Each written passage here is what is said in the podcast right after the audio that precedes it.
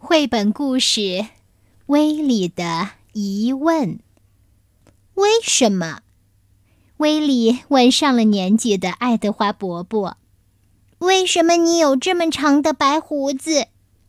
因为我想用梳子梳点什么。爱德华伯伯和颜悦色的告诉威利：“呃，虽然我不太会打理胡子，但是我有一把牛角梳。”威利想，这件事我可得再问问，兴许爱德华伯伯还能告诉我更多好玩的事儿。于是他兴致勃勃地问道：“你怎么会有牛角梳？你是怎么得到它的？”有一次来了七个马戏团的小丑，他们送了我这把梳子，说这是罗拉·亚罗米尔小姐最后的纪念物。小丑们非常难过的告诉我，罗拉小姐出事了，那位可怜的姑娘突然不见了，我们再也见不到她了。威利睁大圆圆的眼睛，哆哆嗦嗦的问：“，罗拉小姐怎么了？为什么她会突然不见了？”呃，在变数字魔术时，他变每个数字都很专心。可是有一天，很遗憾，他竟然把自己给变没了。唉，因为他把咒语念混了。都怪他变魔术的时候，帐篷外边消防队的警笛声把他给搅糊涂了。威利听了觉得很奇怪，立刻紧张的问。消防队来了，为什么？什么地方着火了？是的，一共来了十辆车，有吊车、洒水车，整个消防队都来了。这些车在大街上横冲直撞，一会儿上一会儿下，乱成一团。哦，他们赶来的原因是有三位正在喝咖啡闲聊的女士昏过去了，生命垂危。当警报声呜呜响起的时候，消防队的人拔腿就跑，要不然就来不及了。谢天谢地，就这样把消防队招来了，真够蠢的。说完，他笑了，当然只是偷偷的笑。然后他又接着问道：“他们昏过去了，为什么？”啊，那些生活讲究的女士非常的敏感和神经质，她们浑身香气袭人，说话轻声细语，受不了巨大声响的刺激。啊，当时她们正在品尝上等的摩卡咖啡、樱桃蜜酒和泡沫糖。突然，随着轰隆一声巨响，喷嘴教授像炮弹一样的穿过墙壁飞了进来。嗯，我也一直想飞，不过不是这样飞。他干嘛要破墙而入？为什么不飞到别的地方去？在没有烟雾、臭气和嘈杂声的环境中，鸟会飞得更好。这个道理，喷嘴教授也懂，所以他到处寻找小男孩克努克斯。他想当面问问克鲁克斯，怎样才能学会像鸟那样飞。威利笑了，还露出了小酒窝。过了一会儿，他接着问。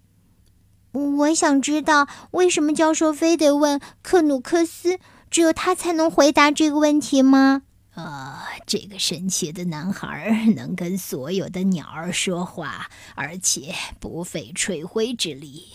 还能辨认出各种各样的鸟蛋，小鸟们也把它看作最好的朋友，经常和它像兄弟姐妹一样坐在枝头上，因为它是在鸟巢边长大的，跟鸟呀没什么两样。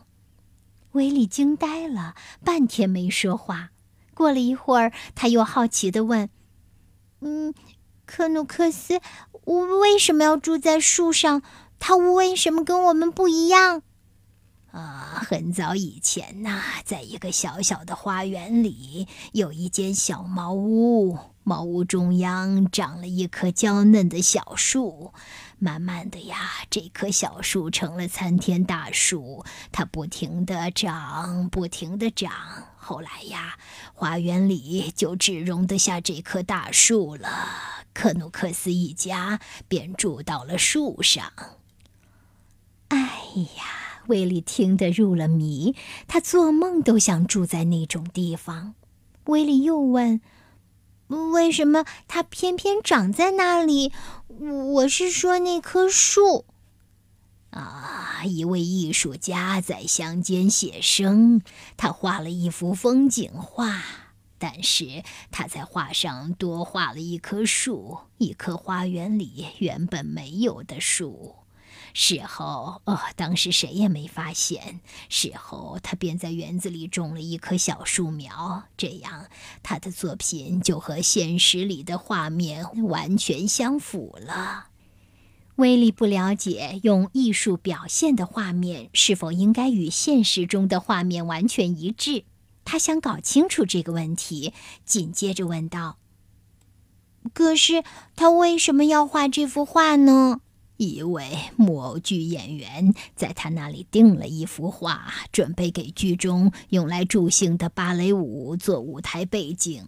观众已经坐在帐篷里等待演出。原计划用收音机播放节日协奏曲为芭蕾舞伴奏，可演出开始时，收音机里却一片的寂静。于是木偶剧的小舞蹈就被取消了。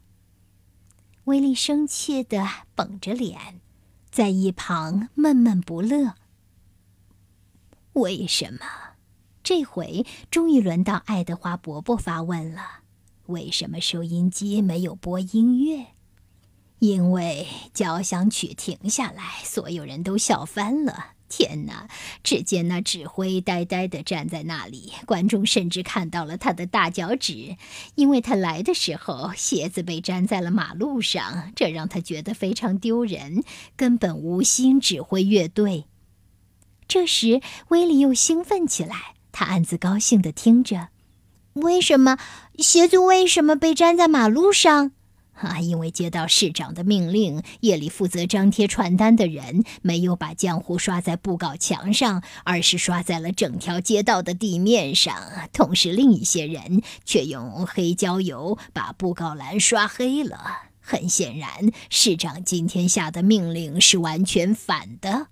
听到这里，威利笑喷了。怎么会有这种事情？这太夸张了！市长为什么把这事情搞得一团糟呢？哈，市长的声音虽然大家都听过，但是大部分时间是在电话里听到。谁也没想到这次不是市长本人在说话，他当时不在电话旁下命令的是他那只红黄相间的彩色鹦鹉。威利想知道接下来还发生了什么，于是又问：“市长本人为什么不在现场？”他当时正虚弱不堪地躺在柔软的羽绒被里，因为惊吓过度，他连话都说不出来。几个小时了，一直惊恐地张大嘴巴和鼻孔。医生在一旁不停地说：“振作起来，一会儿就好了。”威利可不爱听打针吃药这种事，他惴惴不安地问：“是什么事把他吓成这样？”头天夜里，他看了一眼月光下的钟塔，看见屋顶上有许许多多的猫，那些大大小小的猫系着式样不一的领带，而且都是你爱德华伯伯的领带。威利若有所思地问：“那你再也不系领带了吗？为什么你把所有的领带都给了猫？”啊，这些系在脖子上的装饰品我不需要。”爱德华伯伯高兴地说，“因为我漂亮的胡子又白又长，有了它，谁也看不到我脖子上的领带。”哦，说到胡子，呃，现在我们又回到了谈话的起点。如果你现在还想问什么问题，就得从头开始了。孩子。好啦，这个故事讲完了，你是不是觉得特别的有意思呢？哦，这个米切恩德他是怎么想到这么一个故事的呀？天哪，他是一个特别慈善的、特别幽默的、也特别聪明的人吗？我想，可能是吧。你想象中的这位作者米切恩德是什么样子的呢？可以把你的想象留言给我吗？对。留言给我，或者是呢，给小鱼阿姨点个赞吧。嗯，谢谢你分享我们的节目。